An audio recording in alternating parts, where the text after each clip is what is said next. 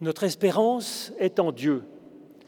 Que chacun de nous reçoive de lui dès maintenant la grâce, la miséricorde et la paix de Dieu qui vous est accordée tout à fait généreusement, sans condition, en Jésus-Christ, notre Sauveur et notre frère.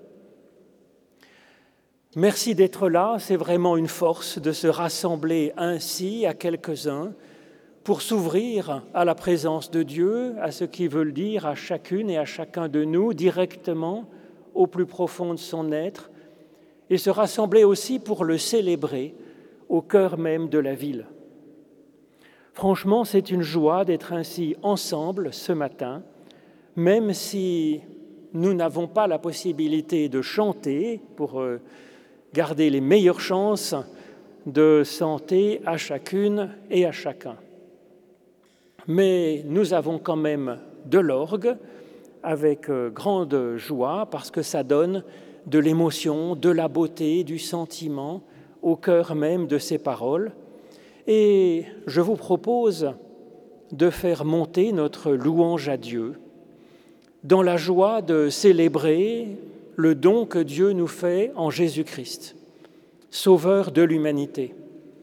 Nous le remercions pour tout ce qu'il y a eu de bon dans cette difficile année qui se termine et nous nous confions en lui pour qu'il nous accompagne dans la nouvelle année. Alors c'est ce que je vous propose de faire avec ce psaume de la Bible, cette prière vieille de 3000 ans qui nourrit l'espérance des fidèles. Il est beau de te célébrer, ô Dieu, et de t'être fidèle à toi, le fidèle qui nous écoute. Jusqu'à toi vient tout être vivant, avec son poids de faiblesse, avec ses misères. Et toi, tu pardonnes et tu secours et tu accompagnes. Oui, toi, notre Dieu, notre Sauveur, espoir des horizons de la terre et des rives lointaines, heureux qui vit dans ta présence, qui vit de tes dons, de tes bénédictions. Toi, Dieu de l'univers entier. Tu visites la terre, tu la prépares, tu la combles de richesses, tu aplanis le sol, tu retires les pierres, tu arroses les sillons d'eau vive, tu bénis les semailles, tu prépares les moissons, tu couronnes une année de bienfaits. Sur ton passage ruisselle la bénédiction. Oui, que tout ce qui est vivant exulte et chante.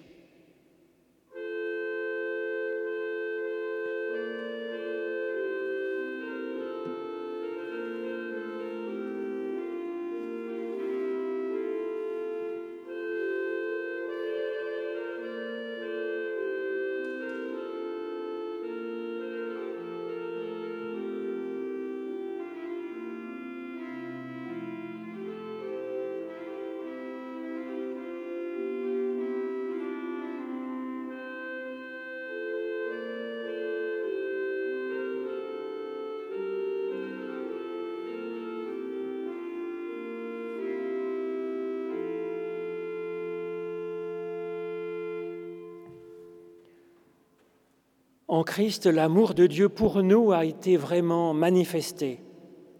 Il nous dit, Venez à moi, vous tous qui êtes fatigués et chargés, et je vous donnerai du repos. Alors c'est fort de cette promesse que nous pouvons nous tourner en toutes circonstances vers notre Dieu pour lui demander son aide pour avancer. Éternel notre Dieu, Comment se fait-il que notre existence soit souvent enfermée dans cette contradiction qui fait que toujours à nouveau, nous faisons le mal que nous ne voudrions pas faire et que nous ne faisons pas le bien que nous voudrions faire? Et puis comment est-il possible que certains gestes, certaines paroles surgissent comme malgré nous et nous éloignent de toi de notre prochain, de la vie belle et bonne. Et pourquoi est-il si difficile simplement de faire ce qui est juste et bon alors que ce serait si bien, si agréable, si doux? Oui, mon Dieu, nous voici tels que nous sommes, pris dans les filets de cette contradiction, tous. Et ce que nous sommes, nous le déposons devant toi avec confiance et avec espérance.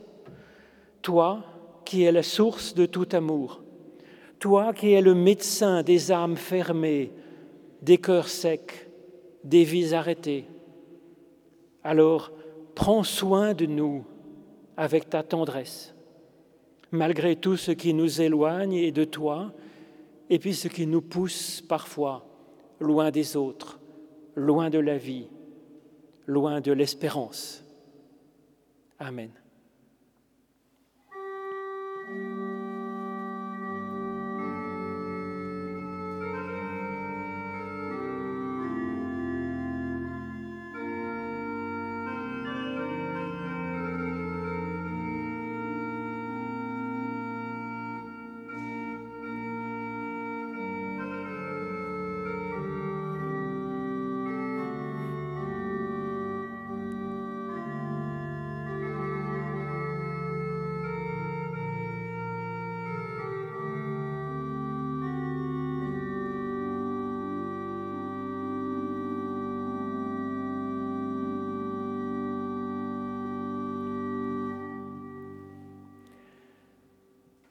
Voici ce que dit l'Éternel à vous-même, personnellement. Je connais les projets que j'ai formés sur vous, projets de paix et non de malheur, afin de vous donner un avenir et une espérance. Vous m'invoquerez et vous pourrez avancer. Vous me prierez et je vous exaucerai. Vous me chercherez et vous me trouverez. Oui, en Christ, Dieu s'est vraiment ainsi manifesté comme amour.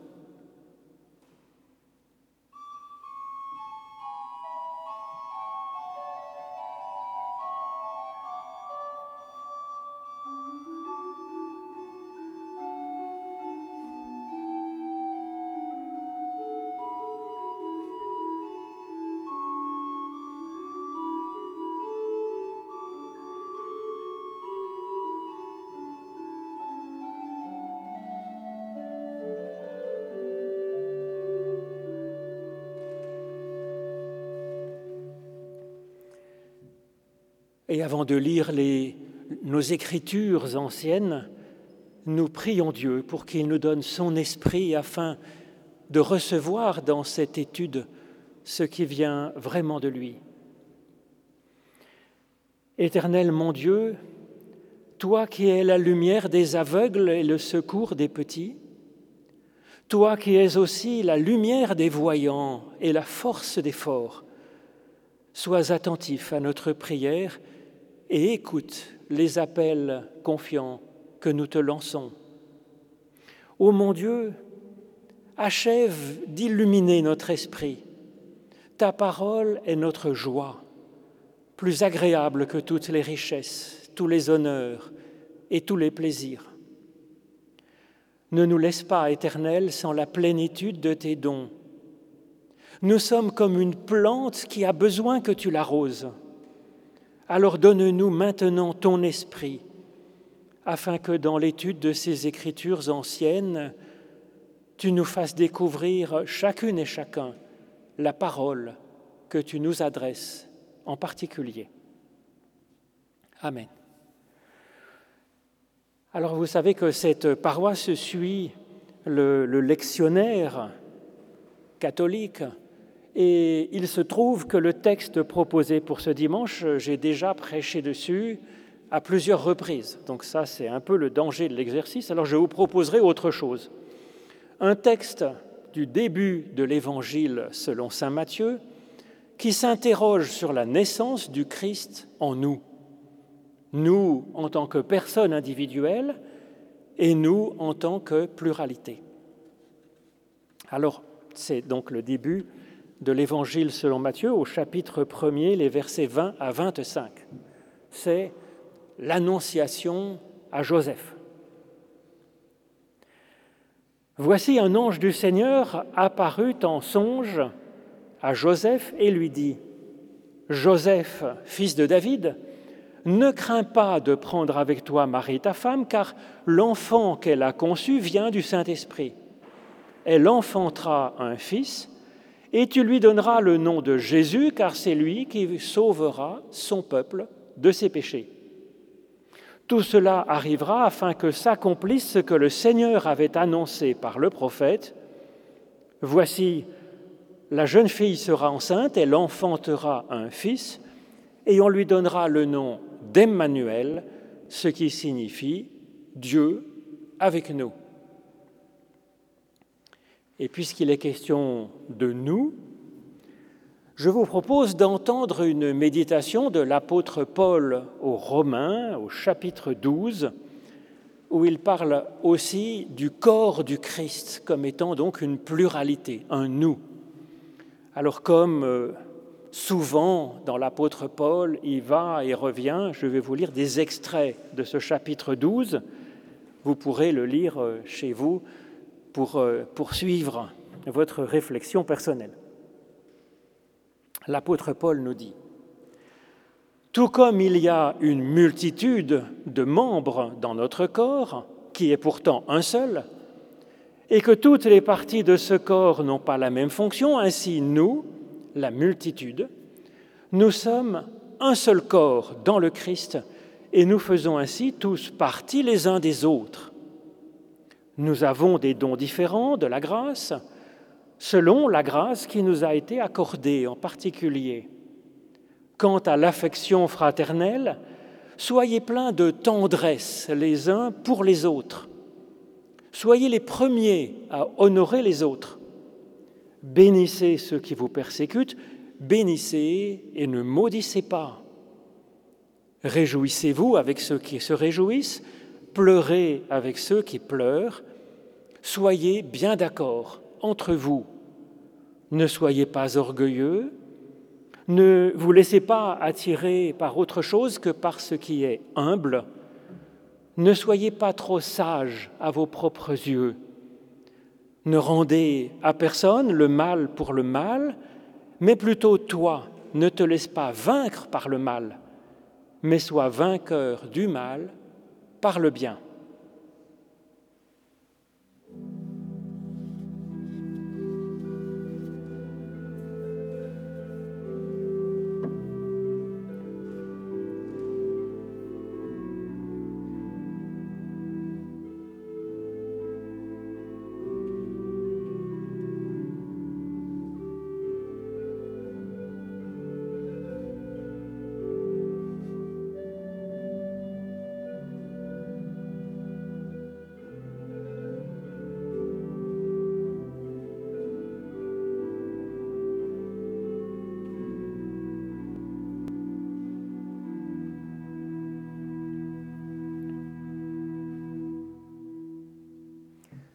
Alors vous avez entendu la musique de ce cantique Ô vient Emmanuel? Effectivement, dans l'évangile de Matthieu, dans le début, vous avez entendu que Joseph reçoit l'annonce de la naissance d'un fils qu'il devra appeler Jésus. Et que ce faisant, il sera accompli la promesse de la venue d'un fils du nom d'Emmanuel, ce qui signifie Dieu avec nous. Alors je trouve que, mais est-ce qu'il n'y a pas une erreur quand même?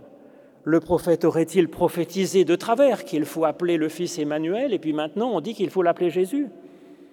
Matthieu n'a pas pu mettre ces deux informations qui semblent contradictoires dans la même phrase sans le faire exprès, bien sûr, parce que je doute que Matthieu soit plus idiot que nous, en moyenne, si vous voulez. Alors la traduction qu'il donne du nom d'Emmanuel est exacte. Emmanuel en hébreu, ça veut dire Dieu, elle, Imma, avec, nous, nous en hébreu comme en français. Donc, Immanuel, Dieu avec nous. Alors, ce qu'il y a de curieux dans ce petit bout de phrase, c'est qu'il n'y a pas de verbe et donc, euh, ça veut dire qu'il est possible de le comprendre de différentes façons selon le verbe qu'on va conjuguer de telle ou telle façon pour euh, comprendre cet Emmanuel. Les Hébreux sont spécialistes des jeux de mots et c'est vrai que leur langue s'y prête tout particulièrement. Et dans leur culture, cela fait même un intérêt important puisque ça ouvre la pluralité des sens du verset biblique. C'est fait pour, ça ouvre le débat entre les rabbins, débats interminables, et l'interprétation de chaque personne parmi les fidèles. C'est donc une, habitude chez eux, et donc cette ambiguïté, quand elle est là dans le texte hébreu, c'est intentionnel. C'est pour que nous tissions ensemble les différents sens possibles de ce qui est marqué. Alors Dieu avec nous, c'est à la fois Dieu est avec nous, au présent. C'est une expérience faite de génération en génération dans le passé, dans la Bible, pour que nous-mêmes, nous nous ouvrions à cette présence de Dieu maintenant. Que Dieu soit avec nous, ça pourrait être ça, comme un, un optatif, et c'est alors une invocation à Dieu.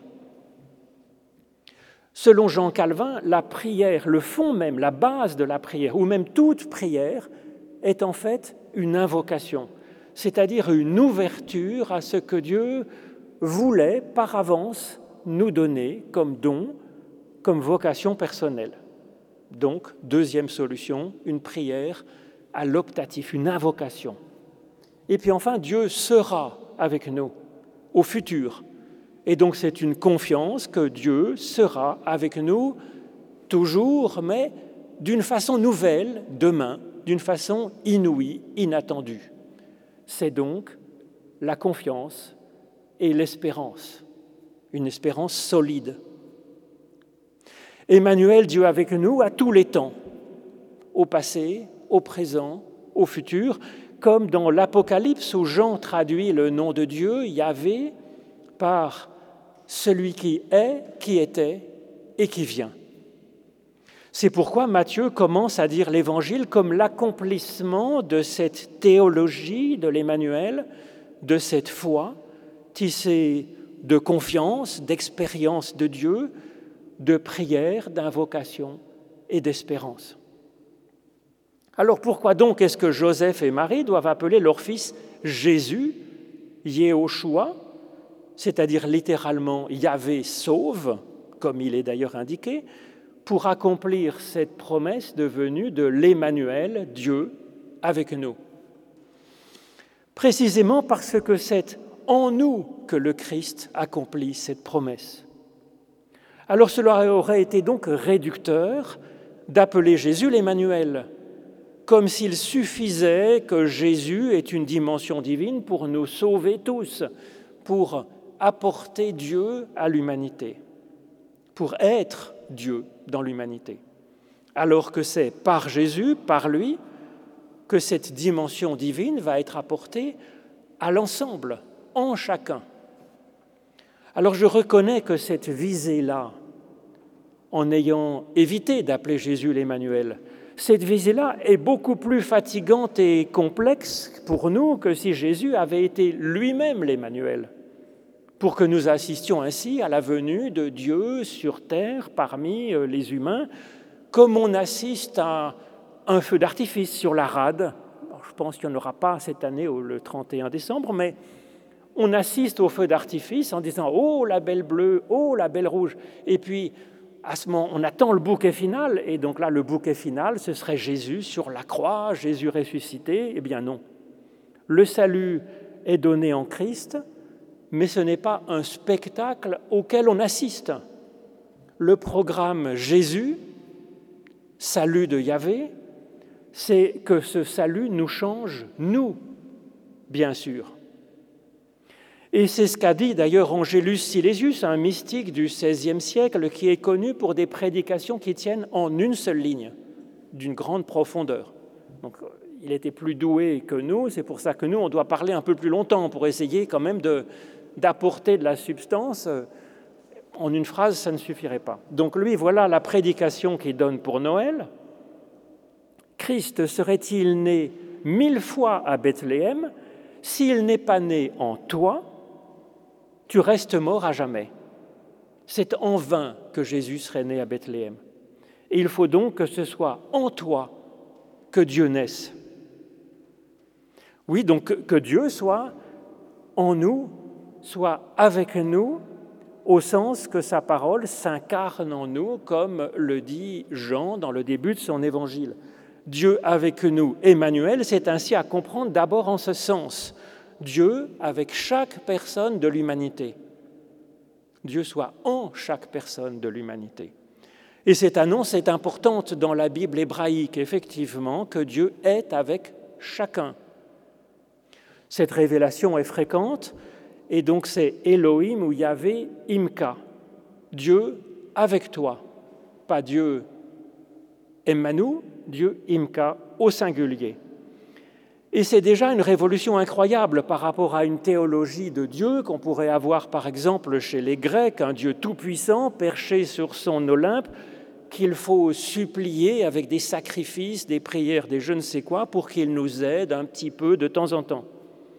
Au contraire, cette promesse de Dieu, Imka, est donnée à Jacob, je serai avec toi, sans condition. Ça signifie que Jacob peut inventer lui-même son propre cheminement, que Dieu promet de rester avec lui et donc de le suivre pour l'aider, pour le soutenir, pour rattraper peut-être un peu les pots cassés. C'est ce qui est dit aussi à Josué pour accomplir sa vocation personnelle quand il est au pied du Jourdain, devant le Jourdain, prêt à entrer en terre promise. On lui dit, ne t'effraie pas et ne t'épouvante pas, car l'Éternel, ton Dieu, est avec toi dans tout ce que tu entreprendras. Cette promesse donc de Dieu avec toi, elle est pour toute personne individuelle, pas simplement à des grands champions comme euh, Jacob ou comme Josué ou comme Jésus. C'est ce que nous voyons dans, la, dans, la, la bénédiction qui est donnée à Moïse et à Aaron pour qu'ils bénissent l'ensemble des enfants d'Israël, il leur donne, Dieu leur donne cette méthode où la bénédiction doit être dite au singulier à chaque personne. Nombre 6. L'Éternel parla ainsi, Vous bénirez les enfants d'Israël de, cette sorte, vous leur, vous leur direz, L'Éternel te bénit et te garde. Et donc, il y a là vraiment l'importance de l'individu personnel, en particulier, qui est béni par Dieu, accompagné par Dieu au singulier. C'est assez propre à la pensée biblique. À la même époque, dans la pensée grecque, dans la philosophie grecque, l'humanité, elle appartient à un cosmos ordonné, mais la personne est un simple élément d'un ordre global étant au gré de son destin, soit un esclave, soit un citoyen, membre de telle ou telle famille, de telle corporation, de tel quartier, de telle cité, de tel peuple. C'est ainsi que l'on voit Socrate relativiser sa propre existence comme individu. Et c'est ainsi que Aristote considère que l'esclave est par nature appelé à servir et à être possédé par un autre. C'est comme ça, c'est sa corporation, son destin. Au contraire, dans la Bible, c'est chaque personne qui est importante. C'est elle qui est le lieu de l'Emmanuel. Et c'est pour ça que Jésus est Christ, afin que cette promesse de la Bible hébraïque soit réalisée pour chacune et pour chacun, et cela passe par une bénédiction dite à chaque personne individuelle, parce que c'est comme ça qu'elle peut se préparer à recevoir cette promesse et à la vivre.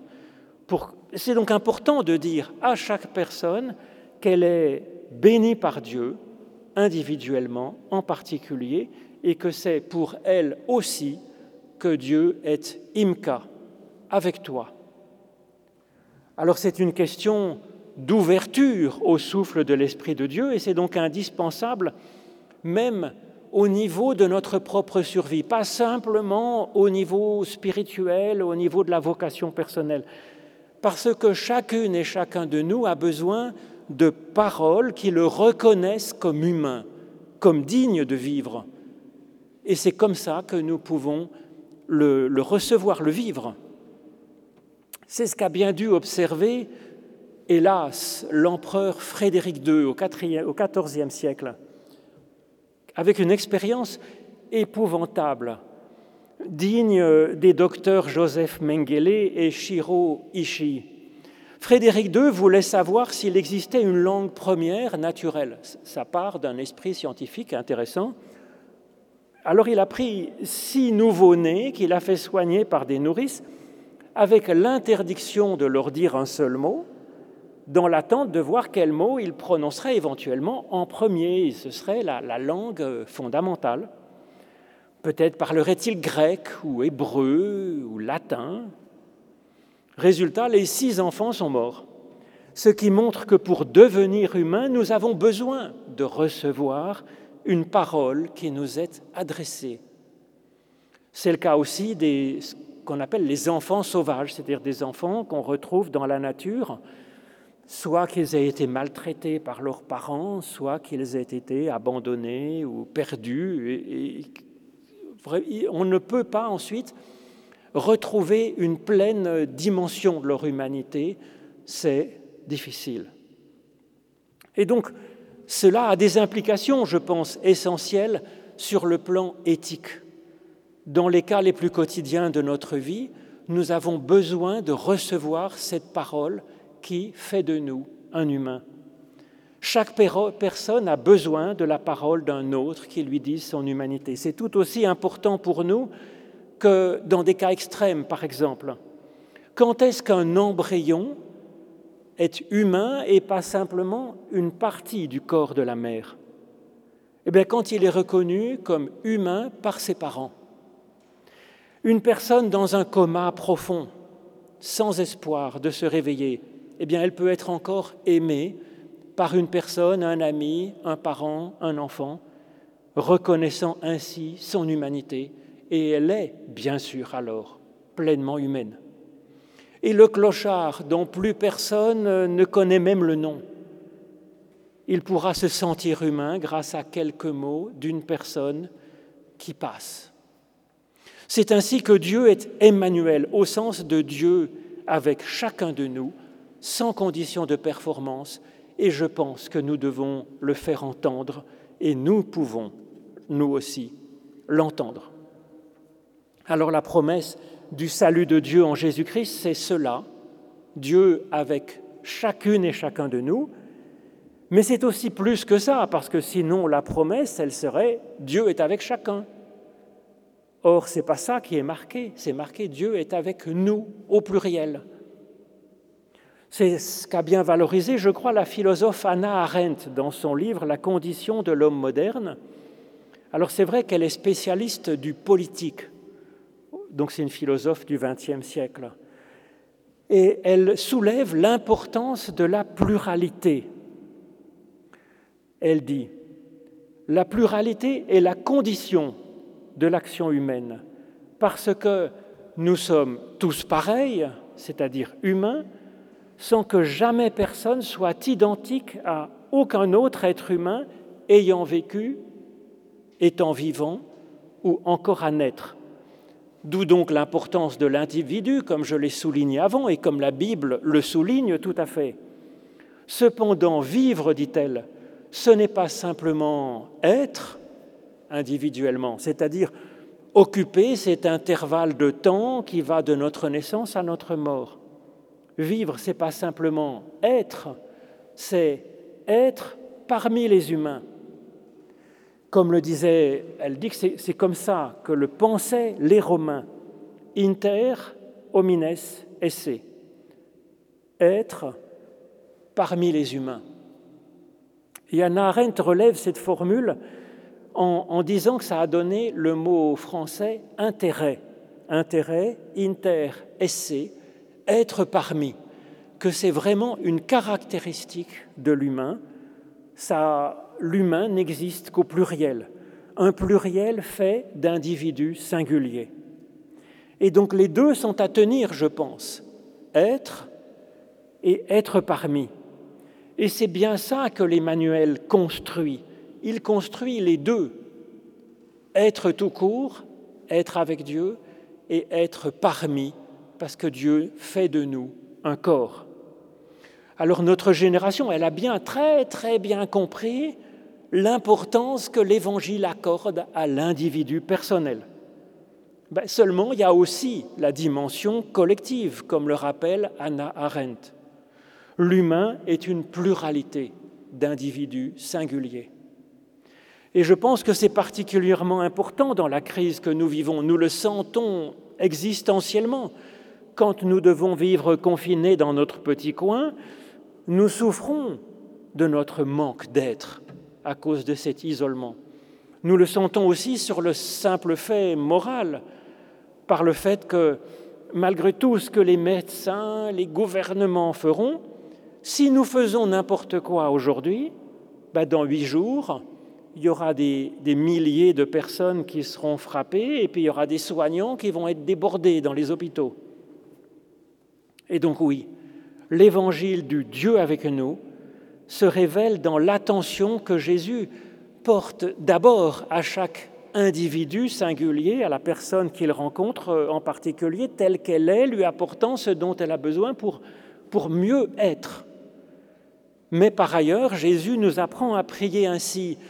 Toi, quand tu pries, tu entres dans ta chambre, tu fermes ta porte, tu pries ton Père qui est là dans le lieu secret. Et donc Jésus part donc, oui, de la personne individuelle, mais il l'invite ensuite à prier Dieu au pluriel, afin de sentir que Dieu est bien sûr avec moi, être heureux d'être soi-même, mais de ne pas réduire ainsi la communauté à un simple, à un simple membre. Donc euh, c'est ainsi qu'il va nous apprendre à prier ensuite au pluriel, Notre Père, donne-nous notre pain. À prier au pluriel. Alors, l'importance de la communauté, oui, et l'importance du singulier.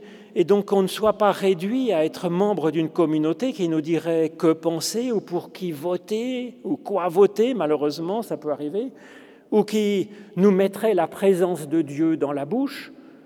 Non, être une personne avec Dieu, comme un je qui, qui entre dans sa chambre, qui s'adresse à un Dieu qu'il tutoie, auquel il dit que ton nom soit sanctifié. Mais ensuite, prier au pluriel, se sentir comme membre d'un corps, avec nos frères et sœurs humains, mais aussi plus largement avec la création tout entière. Et donc c'est ainsi qu'un enfant nous est né. Chaque personne nouvelle, oui, est d'une nouveauté inouïe, il n'y en a pas d'autres comme celle-là, un nouveau nous-mêmes, mais il y a un collectif. Ainsi, dans cet Emmanuel, Dieu avec nous. Alors vous l'avez entendu, c'est ce qu'exprime l'apôtre Paul quand il parle de l'humanité comme un corps dont nous sommes les membres. Alors cette idée de l'humanité comme un corps, il l'emprunte sans doute à un texte très célèbre à son époque de Tite-Live qui raconte la sécession de la plèbe en 494 avant Jésus-Christ. C'était un des grands, grands textes connus de tous les écoliers. Et donc Tite-Live, il présentait déjà l'humanité comme un corps Sauf que les différents membres, comme je vous le disais plus haut, c'étaient les différentes corporations ou les différents ordres de la cité. Donc Paul reprend cette image du corps, bien connue des Romains, mais en insistant non pas sur des corporations, des classes, des races, des...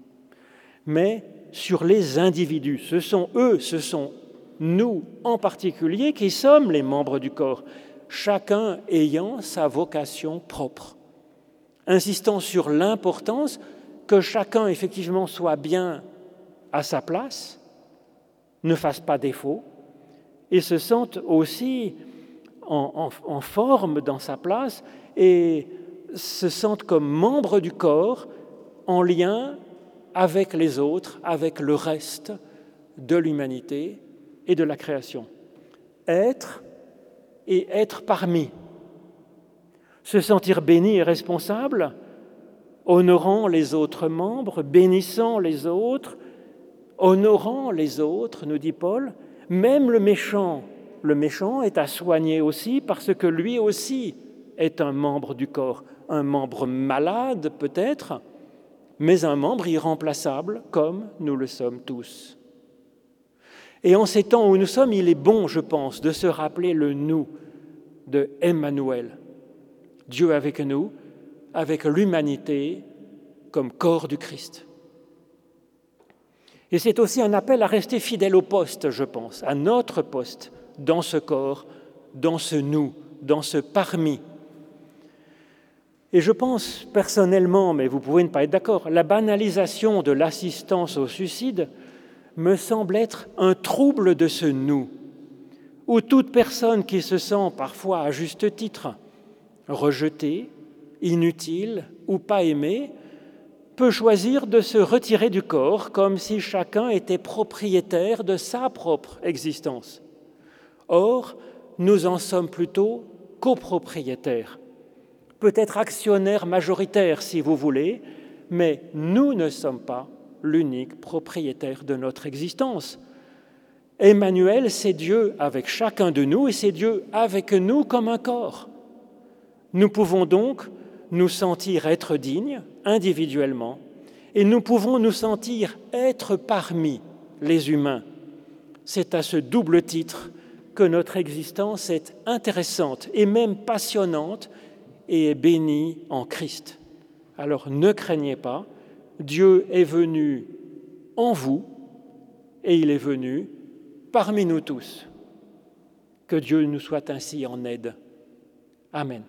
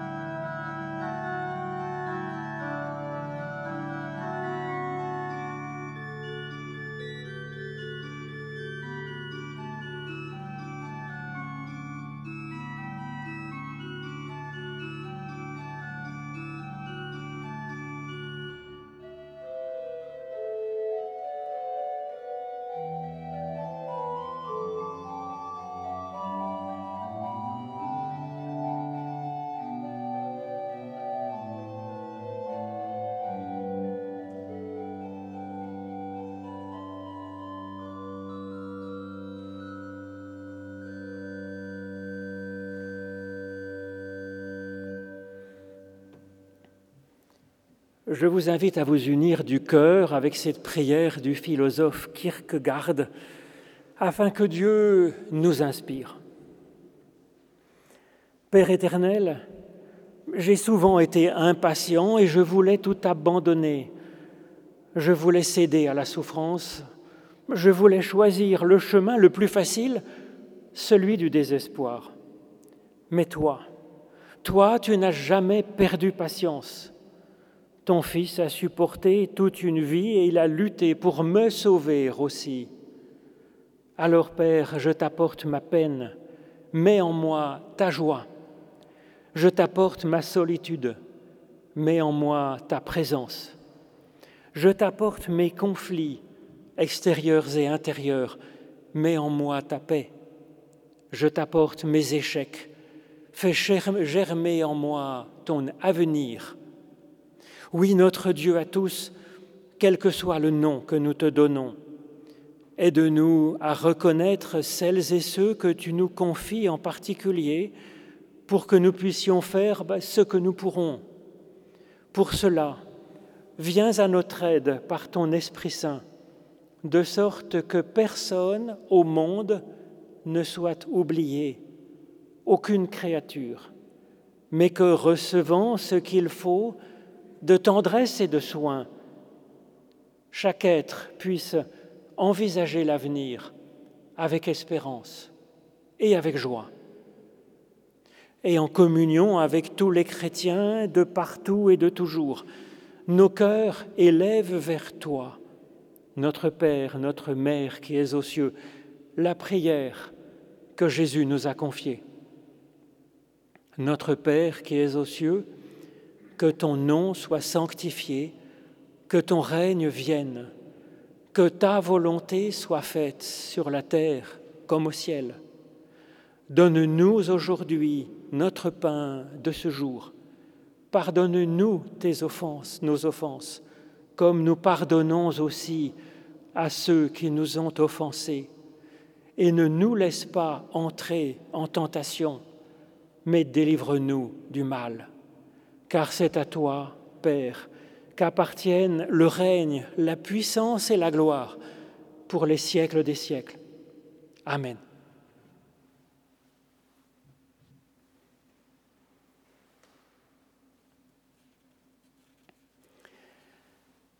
Alors voici maintenant le moment de l'offrande qui va avoir lieu donc maintenant hein, dans, nos, dans nos rangs. Grand merci à Marcello Giannini pour le magnifique accompagnement d'orgue qu'il nous a offert, d'autant plus qu'il a été prévenu tard hier soir qu'il serait de service ce matin à 10 heures, donc champion. Les cultes de jeudi midi à la chapelle des Maccabées, ils reprendront seulement après les vacances scolaires, donc le 14 janvier à 12h30, des moments très précieux. Il y aura un culte pour la restauration, bien sûr, ici même jeudi, mais je pense, si j'ai bien compris, il est déjà complet.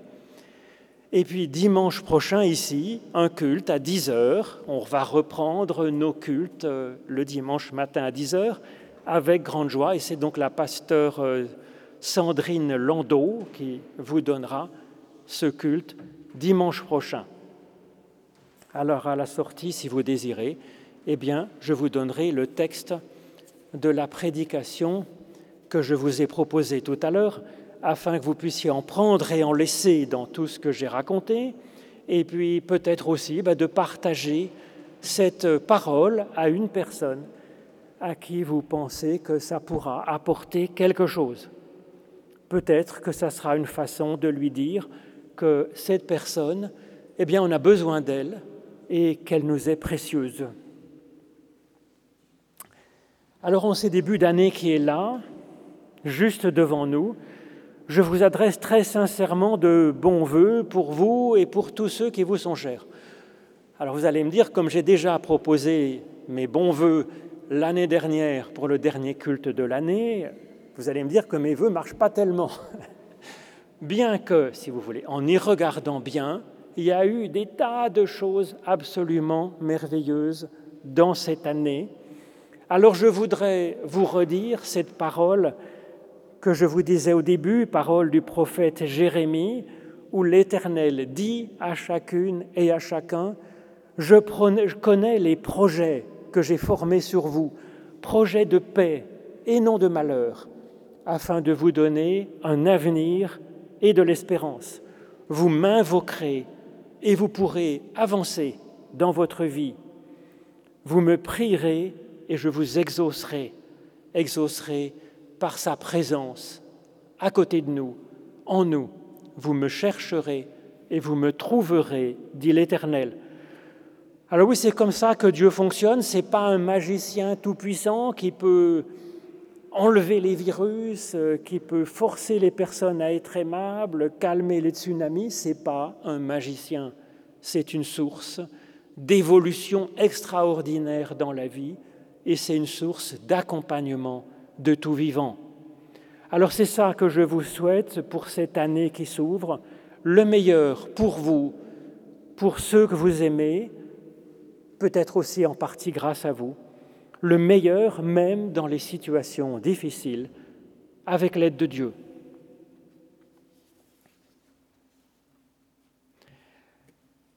Alors comme exhortation pour ce changement d'année, pour ce temps de patience face aux difficultés de notre temps, eh bien, je vous propose cette prière du théologien André Dumas. Notre Dieu, donne-nous du temps. Empêche-nous de vouloir aller plus vite. Fais que nous ayons de la patience avec nous-mêmes, car le temps progresse et cicatrise, alors même que nous démange, que le temps nous démange par sa lenteur. Donne-nous du temps pour prendre et pour apprendre car nous ne sommes pas faits pour saisir sans habiter, ni parcourir sans séjourner. Donne-nous de vivre le temps qui est le nôtre. Donne-nous de retrouver le chemin de nos propres vies, au travers peut-être des buissons, de nos passions, des pierrailles, de nos écorchures, du dessèchement du temps toujours trop long, du mal qui nous frappe. Donne-nous d'accepter que le temps de la convalescence aille aussi lentement que celui de l'enfièvrement.